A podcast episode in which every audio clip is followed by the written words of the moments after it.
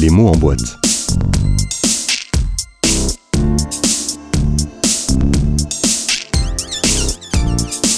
L'émission qui soulève le couvercle.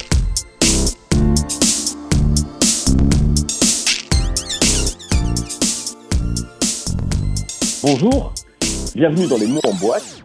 Aujourd'hui, une émission très spéciale, puisque l'on est avec Benoît Viraud, éditeur d'une nouvelle Attila, ainsi qu'Éric Dumas euh, de la librairie Lettres vives à Tarascon. Bonjour Benoît, bonjour Éric. Bonjour. Bonjour. Alors Benoît, Éric, euh, vous êtes euh, à l'origine et, et vous avez réussi à initier un, un- un mouvement qui la semaine dernière a beaucoup fait parler. Deux appels, deux textes euh, qui semblent pointer nombre de défaillances dans la chaîne du livre. Quelle est l'origine de cet appel? Bien sûr. Le- L'origine de ce message, euh, c'est d'abord un travail que nous avons élaboré en commun avec euh, les, les collègues libraires de Libraires du Sud. Ce temps de crise nous a donné beaucoup de temps pour discuter entre nous, pour réfléchir, pour réfléchir à la situation dans laquelle on était. Donc, euh, nous avons d'abord euh, réfléchi à, à poser ensemble, entre libraires, euh, nos difficultés pour pouvoir les exprimer, essayer de, d'y trouver des réponses, en tout cas de, de lancer des pistes de réflexion. Et en travaillant sur ce texte-là, il nous est apparu très très vite qu'on ne pouvait pas travailler seul, que nous devions travailler avec d'autres euh, maillons de la chaîne, puisqu'on parle beaucoup de chaîne du livre. Euh, il nous est apparu donc qu'il fallait travailler avec les autres maillons de chaîne, et en particulier avec les éditeurs. Et en fait, on a passé une étape euh, directement de, de la profession de libraire à l'interprofessionnel, euh, grâce à la rencontre avec euh, Benoît Viraud du Nouvel Attila. Alors euh, de mon côté, j'ai passé le, le- les premières semaines du confinement à bouillir parce qu'on avait un syndicat de libraires, le SLF, très actif ou du moins très informatif. Tous les matins ou presque, je, je- je- découvrais un communiqué du SLF qui tenait au courant ses adhérents en formulant des propositions, des revendications et je ne voyais pas l'équivalent du côté éditeur. Puis je me suis rappelé qu'en fait, à chaque fois, euh, dans les années dernières, qu'il y avait une crise, un élément un peu important qui impliquait la- l'avenir du livre, bizarrement, c'était souvent le SLF qui exprimait ma, ma voix et ma pensée, plutôt que le SNE, qui, à vrai dire, ne parlait et ne s'exprimait euh, pas beaucoup. Et puis, euh, de manière encore plus, encore plus étrange, quand le SLF formulait des demandes aux éditeurs, sortir moins, décaler des titres, je me demandais bien à qui il allait porter ces revendications, et puis j'ai découvert qu'en fait, il est porté à, mon diffuseur-distributeur, qui lui, par contre, euh, m'a vraiment tenu au courant, euh, Recta, et c'était c'était assez sympa de travailler dans ces conditions. C'est euh, du coup euh, sur cette interrogation, j'ai euh, beaucoup posé de questions, beaucoup fait de suggestions aux, amis et aux collègues éditeurs. On a fini par se constituer en petit collectif d'une quinzaine d'une quinzaine d'éditeurs avec une originalité. On représentait de nombreux domaines au lieu de se réunir entre éditeurs de littérature qui sont un peu d'accord sur tout. On a été chercher des, des copains en jeunesse, en, en théâtre, en, en pratique, en sciences dans le monde humaines. francophone Exactement, et même en Suisse, puisque puisque la Baconnière et Eliselas, euh, des amis euh, à la fois de Genève et de Lausanne, nous ont rejoint. L'idée, c'est vraiment d'élargir au maximum les horizons pour euh, retrouver et confronter nos problématiques à celles de, de, de gens qui sont un peu dans les mêmes orientations et dans la même manière de travailler, mais dont on n'était pas sûr qu'ils partageaient nos, nos, nos problématiques. Et la bonne surprise, ça a été qu'en fait, on était d'accord sur, euh, sur beaucoup de choses. Voilà, d'où le, le, le démarrage de ce petit groupe très informel de réflexion sous le nom Édition Année Zéro, et, euh, et euh, avec l'idée de formuler d'une manière urgente quelques propositions et de pour tirer la sonnette d'alarme. Donc on n'est pas on n'est pas convaincu que ces solutions vont sauver le monde du livre, c'est pas le propos. Le propos c'était de montrer à, l'ensemble de- des professionnels et puis peut-être des observateurs, certains journalistes aussi, que, que que le train roulait sur des bases un peu un peu un peu un peu bizarres et que tout ne fonctionnait pas normalement dans le dans le monde du livre. Ce travail avec les différents signataires, comment est-ce que vous l'avez organisé? Alors au début, on n'a pas organisé, il faut bien dire la réalité. Euh, C'était, euh, on ne savait pas comment on allait l'organiser. Donc euh, on a d'abord euh, travaillé dans un petit cercle euh, de libraires qui, avec qui on a l'habitude de travailler, en particulier au sein du conseil d'administration libraire du Sud. Et, et grâce à l'aide de, de, Benoît Viro, on a pu élargir le cercle en fait et aller chercher des signataires dans des librairies un peu plus lointaines, avec comme objectif d'avoir des librairies euh, un peu de, de toutes les configurations, des petites, des grandes, des moyennes, des librairies urbaines ou des librairies de, de, de, tout petits villages ou de toutes petites agglomérations. Et puis euh, un peu dans toutes les régions de France. Donc euh, d'abord entre nous et puis on a élargi. Et là euh, j'avoue que l'aide de, des éditeurs a été précieuse pour essayer de, de trouver des, des, relais partout en France et dans des librairies très différentes. Aujourd'hui, qu'est-ce que votre texte dévoile de la crise, si crise il y a, dans la filière du livre?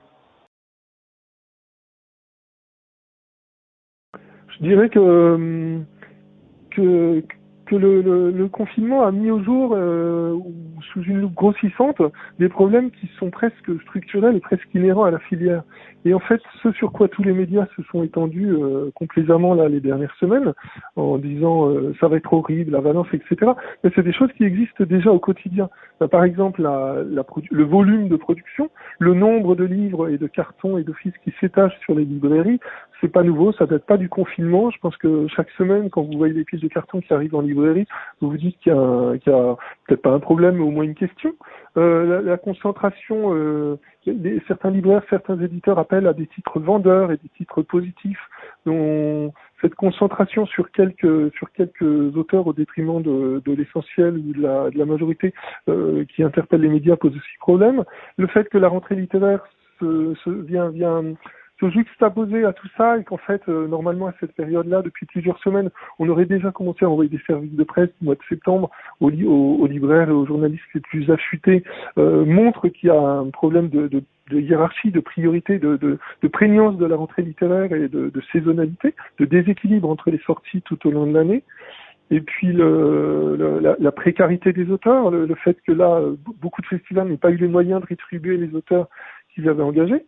Euh, notamment ceux qui ne dépendaient pas du CNL, ne fait que dévoiler un problème plus général d'absolue précarité des auteurs et puis euh, des autres maillons de la chaîne que sont derrière certains libraires, certains éditeurs indépendants, certains freelances qui sont loin de pouvoir se rémunérer euh, correctement.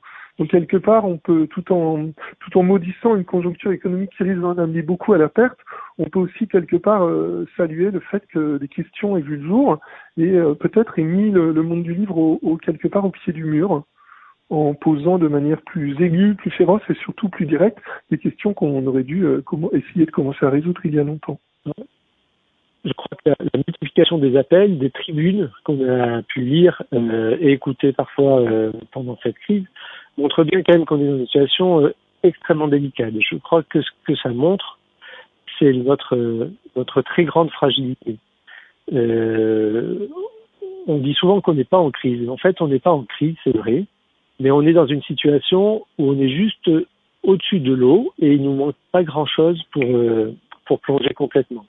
Et là, on s'est retrouvé dans une situation où malgré une, assez grande confiance, parce qu'on est quand même assez confiant dans, le travail qu'on fait, on, sait, euh, on connaît nos points forts, on connaît aussi nos points faibles. Euh, on arrivait à, on arrivait à, à continuer. Et là, l'arrêt de deux mois a montré qu'en fait, tout pouvait s'arrêter extrêmement brutalement. Euh, euh, et voilà, c'est ça, ça a été révélateur de cette situation-là. Malgré une apparente euh, santé euh, fragile, mais d'apparente santé, ben, en fait, le moindre incident de parcours, le, le moindre arrêt, alors c'est vrai pour d'autres secteurs que celui du livre, hein, mais pour nous peut-être en particulier dans les librairies, euh, parce qu'on a un taux de rentabilité très faible, parce qu'on a des, un, environnement institutionnel et partenarial qui est très très particulier, ben, on a vu qu'on était particulièrement fragile au moindre incident de parcours. Et eh oui, évidemment. Alors, je, je me tourne vers l'éditeur. Euh, parmi les propositions que vous faites, euh, quelles sont celles que vous avez, vous, d'ores et déjà appliquées ou que vous, vous pouvez immédiatement mettre en application? Il y a quelque chose que vous diront beaucoup de, de, de petits éditeurs, c'est que c'est pas nous qui alimentons la surproduction avec nos avec nos 10 livres ou nos 15 livres par an. Euh, il y, a une première chose, on, il ne s'agit pas de jouer à qui est la faute. Ce texte, il a d'abord voulu, euh, avant de proposer des solutions, il a d'abord voulu euh, parler de responsabilité collective. Si on s'est pris la main avec les libraires pour écrire ce texte, c'est aussi pour dire oui, on est les, quelque part les premiers responsables et on sera donc les premiers à proposer des solutions. Euh, et de fait, c'est pas euh, c'est pas euh, le Nouvel Attila seul ni euh, Gallimard seul, si j'ose dire, qui peut commencer à résoudre le problème en diminuant son programme. C'est une prise de conscience et une réflexion collective. Euh, alors nous, on a ça de commun avec le, le, beaucoup de moyens éditeurs. Ça va de ça va de, je sais pas, tout Citala ou le Typhon ou tout ça l'ouverture qui font quatre livres par an, jusqu'à peut-être euh, Corti, euh, Vespizer, Vulma qui font entre euh, le, les dilettantes qui font entre 15 et 20 livres par an. On fait partie d'un courant d'éditeurs qui augmentons rarement, voire pas du tout, nos, notre volume de production d'une année sur l'autre. Euh, donc ça, c'est effectivement quelque chose auquel on se maintient. On conçoit le développement éditorial autrement que par l'augmentation du nombre. Ce qu'on pourrait mettre en œuvre à notre euh, à notre seule échelle, c'est euh, cette problématique de promotion du, du fonds. C'est-à-dire que euh, nous sommes des maisons euh, qui dépendons énormément de notre fonds, qui accompagnons nos auteurs sur le long terme. Le fonds, rappelons-le, c'est l'ensemble des livres qui ont plus de 12 mois de, de vie en librairie. Euh, effectivement, il y a beaucoup de librairies qui, au-delà de ces 12 mois, ont déjà renvoyé les textes. Et celles avec lesquelles on travaille le mieux pour le moment, c'est celles qui accordent une importance de long terme au catalogue, au relief que peut donner le travail d'un éditeur sur, sur la longueur. Mais je dirais quelque part qu'il y a une pédagogie et peut-être une initiation euh, à faire. Et pour cela, peut-être qu'il faut concevoir des dispositifs d'intéressement euh, ou des opérations un peu exceptionnelles. Ce pourquoi on suggère à quelques périodes de l'année, soit de ne sortir que du fond, soit de mêler des titres de fond aux titres de nouveautés euh, qui, euh, se, se, substitueraient aux opérations pour euh, créer un dialogue un peu intelligent entre les, entre les textes. Euh, voilà. Il faudrait, il faudrait également travailler à notre échelon sur la visibilité des éditeurs indépendants. On est un des pays qui, qui apprécie et qui cultive le plus l'indépendance, mais un des pays qui fait le moins pour aider les indépendants. Et j'irais peut-être que de la même manière que le, le, SLF a fédéré les libraires indépendants, il faudrait euh, des, des, courants. Alors on va, on va, on va sans doute avoir un syndicat par le biais du, du collectif euh, éditeur indépendant, euh, mais euh, il n'est pas interdit d'imaginer des courants transversaux mélangeant les, les, domaines et aussi les diffuseurs qui puissent arriver à une communication, une action commune d'éditeurs indépendants qui pourrait, euh, je ne sais pas, euh, créer un festival, un printemps de, de l'indépendance ou un magazine d'éditeurs indépendants qui reviendrait autant sur la manière de travailler, sur la forme des livres que sur leur euh, contenu. Eric, on parle souvent de la liberté de l'assortiment, des choix que peut faire un libraire.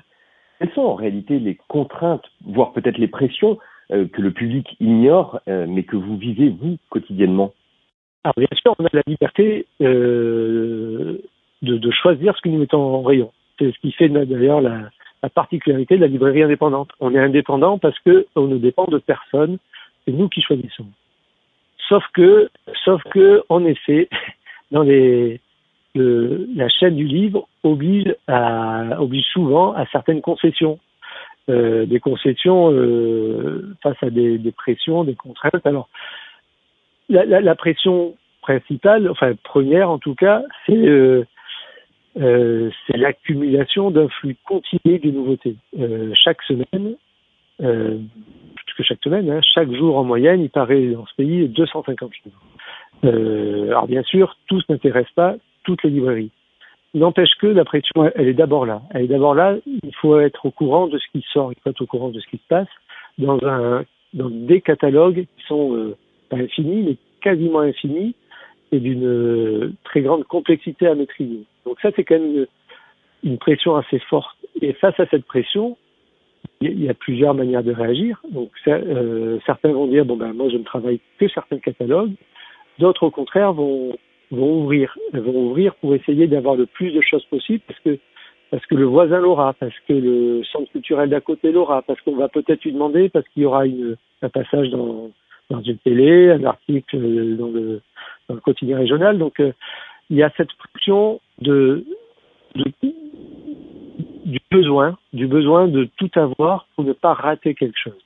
Donc évidemment, euh, c'est pas c'est pas forcé, euh, c'est une pression. Il y a quelque chose de peut-être un peu plus fort qu'une pression. Euh, il y a quand même des conditions commerciales dans, qui sont signées avec euh, un fournisseur euh, qui disent clairement que si nous ne prenons pas euh, certaines choses dans l'année, eh bien notre taux de remise, c'est-à-dire notre rémunération, baisse. Euh, par exemple, moi, avec un de mes grands fournisseurs, euh, on m'explique chaque année que je ne fais pas assez d'opérations. Je ne fais pas assez d'opérations. De mise en avant. de mise en avant. Donc eux, ils appellent ça des OP. Hein, donc je ne fais pas assez d'OP. Alors pourtant, mon chiffre euh, d'affaires avec ce fournisseur euh, continue d'augmenter chaque année. Mon taux de retour diminue chaque année. Mais je ne fais pas assez d'OP, donc je ne peux pas avoir de meilleurs. Donc euh, ben, voilà. et les OP, pour moi, ne correspondent pas à la ligne que j'ai envie d'insuffler à la librairie. Et ben voilà, j'en suis là. Donc j'ai une remise pas très intéressante. Donc évidemment, je suis libre, euh, je suis libre, mais quand même, il y a des choses qui sont fortement conseillées. Benoît Viro, l'une des mesures, des propositions euh, qui fait dresser les cheveux sur la tête de nombre de vos confrères, c'est l'idée d'une taxe sur le pilon. Est-ce que vous pouvez nous expliquer comment ça fonctionne et quel est l'enjeu de cette taxation? Cette mesure qui effectivement est la première citée dans la dans la plateforme et qui a suscité le plus de rédaction, le plus de réactions, pardon. Elle est, elle est d'abord là oh, pour, de rédaction aussi. Elle est d'abord là pour interpeller et pour. Euh, elle a d'abord été conçue comme une mesure coup de poing à fort impact symbolique. On a même hésité à suggérer carrément l'interdiction du pilon. L'idée, c'était vraiment de taper très fort du poing sur la table euh, en termes de responsabilité collective.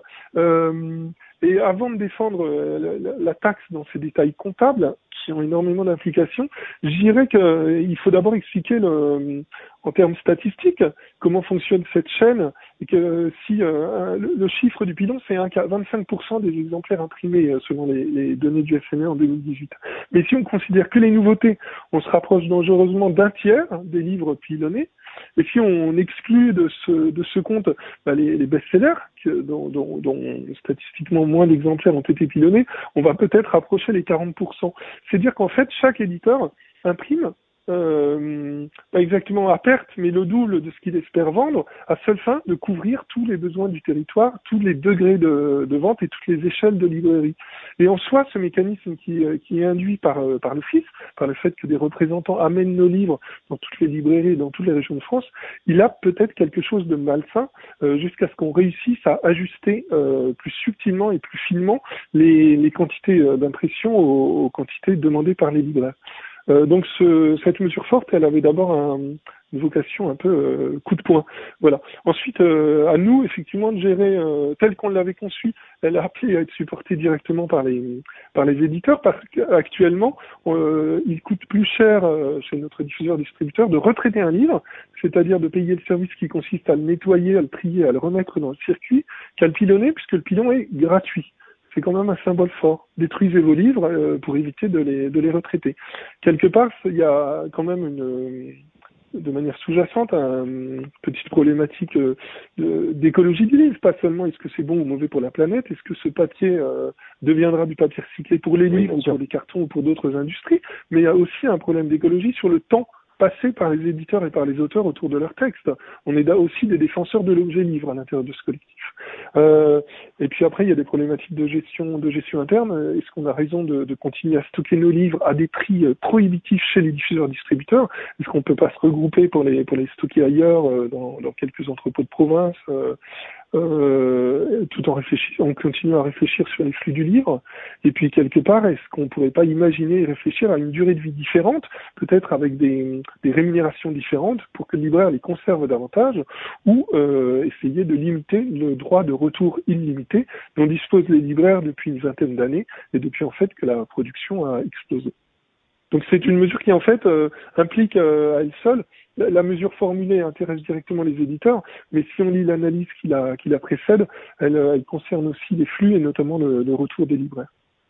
Le texte que vous avez proposé souligne la nécessité de travailler mieux les, les fonds, euh, les ouvrages plus anciens, de moins faire la course aux nouveautés. Euh, Qu'est-ce que ça apporterait, ce travail de fond pour la librairie? Alors ça apporterait plusieurs choses. D'abord, ça nous apporterait un peu de respiration. Et c'est pas rien dans un dans un boulot où chaque jour on reçoit euh, des cartons qu'il faut euh, réceptionner ou ouvrir euh, et des livres qu'il faut travailler en courant, hein, parce que des repères qui sont assez courts, que ce soit par le biais de nos représentants qui font du mieux qui peuvent leur boulot ou par des notices biographiques. le livre, on le découvre réellement ben, quand, quand, on le reçoit, quand on sort du carton, quand on va aller lire un peu plus que la quatrième de couverture et qu'un argumentaire. Donc euh, le fait de, de, recevoir du fonds, ça veut dire qu'on va s'appuyer sur des livres que nous connaissons déjà, que nous avons déjà aimés, que nous sommes déjà capables de, de conseiller. Euh, donc c'est une respiration dans, dans, dans, ce flux continu. Donc ça apporte ça. Et c'est pas rien hein, d'apporter de la respiration et de nous donner un peu de répit, c'est pas rien. Euh, ce que ça nous apporte aussi, c'est quand même la richesse. Euh, euh, enfin, euh, chaque nouveauté euh, ne sera pas le livre de l'année, ne sera peut-être même le du mois. Euh, le fond, ça permet de revenir un peu, une expression un peu triviale, hein, ça permet de revenir aux fondamentaux. ça permet de, de montrer aux clients l'étendue de du savoir qu'on peut leur proposer, pas, savoir, pas seulement du savoir d'ailleurs, hein, aussi ça peut être du plaisir, du divertissement. Euh, ça permet de montrer que un livre, ça ne se périme pas. En tout cas, pas forcément. Euh, ça permet de dire que cette, avalanche de flux, euh, qui parfois nous fait oublier le, bon livre qu'on a lu le mois d'avant, eh ben, eh ben, on, peut, remettre en avant ce livre qu'on a lu le mois d'avant. Donc évidemment, on peut le faire à tout moment. Évidemment, les représentants nous proposent ce, travail parfois, régulièrement même. Euh, mais s'il y avait un moment où on n'était pas obligé d'arbitrer entre 200 nouveautés et un travail sur le fond, c'est simplement de dire je travaille le fond. Cette fois-ci, je prends du temps. Je prends le temps de réfléchir, je prends le temps de remettre en avant des livres que j'ai aimés et que peuvent aimer mes clients. Et ben ça, je pense que ça, ça donnerait une, une, très grande richesse à l'offre proposée à nos clients. Alors là, bien sûr, je parle, pardon, je, et, et, je parle pas de l'intérêt aussi pour les éditeurs parce que Benoît en parle très bien. Euh, ça permet aussi à l'éditeur euh, d'avoir un moment aussi lui de répit, mais il en parle, il en parle mieux que moi, donc euh, je vais faire. L'autre élément qui est euh, particulièrement souligné, euh, c'est cette amélioration des marges des libraires avec un principe de remise minimale. Il existe encore ce fantasme de croire que c'est l'éditeur qui fixe euh, cette remise. En réalité, c'est pas vraiment le cas. Vous pouvez nous expliquer comment fonctionne votre discussion avec la, diffusion pour établir ces remises accordées aux libraires? Ce fantasme de relation directe entre le libraire et l'éditeur, il existe et il est même relayé par les, par les libraires eux-mêmes. Euh, Marie-Rose Guarnieri a dit à qui voulait l'entendre pendant le confinement qu'elle avait demandé des reports d'échéance aux éditeurs qui le lui avaient consenti. Bon, effectivement, elle n'a pas appelé, euh, elle a pas appelé Antoine Gallimard ni Bruno Caillé pour négocier ce report d'échéance. Elle a appelé le directeur du, du CDE euh, ou de la SODIS. Euh, effectivement, l'intermédiaire essentiel et le nerf de la guerre euh, dans cette relation éditeur-libraire, c'est euh, le diffuseur, distributeur, l'échelon quasiment le plus caché euh, de la chaîne, avec peut-être l'imprimeur ou le traducteur. Euh, les diffuseurs-distributeurs sont actuellement, hormis peut-être les belles lettres, d'énormes, d'énormes structures, des structures très lourdes, euh, évidemment pour accueillir euh, de très nombreuses références, de très nombreux clients, de très nombreux catalogues de, de nouveautés, et euh, ils sont bien plus bien plus euh, bien plus forts fatalement que les éditeurs isolés et même que les maigres recommandent d'éditeurs pour organiser la relation et organiser la, la, rémunération. Et donc en fait, nous, on, chaque éditeur définit un taux de, de son propre taux de, de rémunération avec le diffuseur, mais il ne s'intéresse pas, il n'a pas voix au chapitre concernant la remise, la remise du libraire. Euh, ce sont, des, ce sont des, des, discussions distinctes. La seule époque à laquelle on a commencé à mélanger un peu les deux, c'est après les premières rencontres nationales de la librairie, quand les, les diffuseurs, notamment Volumen, a créé des, des contrats des contrats au, au, mérite, des contrats qualitatifs pour rémunérer les efforts qui étaient faits par tel et tel libraire en faveur du fond des, en faveur du, du fond des éditeurs. Il faut dire quand même qu'ils n'ont pas été très loin, qu'il y avait tellement de variables que ça ne représentait pas grand-chose à la fin, et que je crois qu'en moyenne, un éditeur comme le Nouvel Attila devait reverser chaque année 150 euros à la librairie Ombre Blanche. Donc c'est peut-être pas ça non plus, euh, c'est peut-être pas aller assez loin pour, euh, euh, braquer et amener le système sur, d'autres bases. Ces contrats, il faut absolument s'en servir, mais, mais renforcer la, la, la part du fond, la part du réassort et la part du long terme. J'ai une dernière question, bien évidemment, on va parler un peu d'argent. La librairie, c'est un, taux de rentabilité de 0,3%, le plus faible euh, des commerces en France.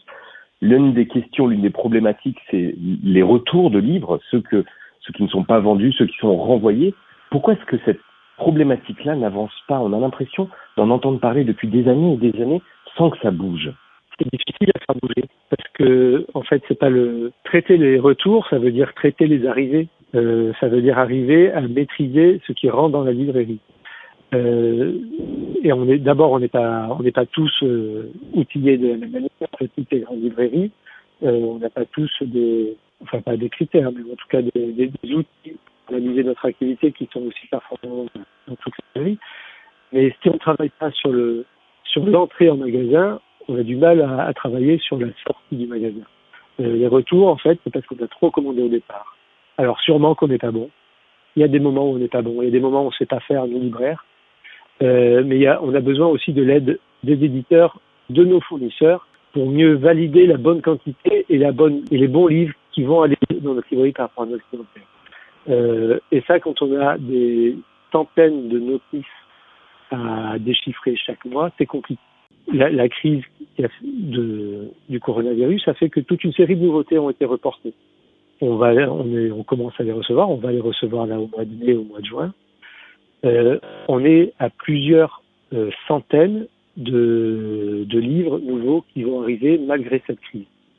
Euh, et on a l'impression d'avoir ralenti. On est un peu ralenti, mais on est encore à plusieurs centaines de livres qui vont rentrer dans nos librairies. Ouais.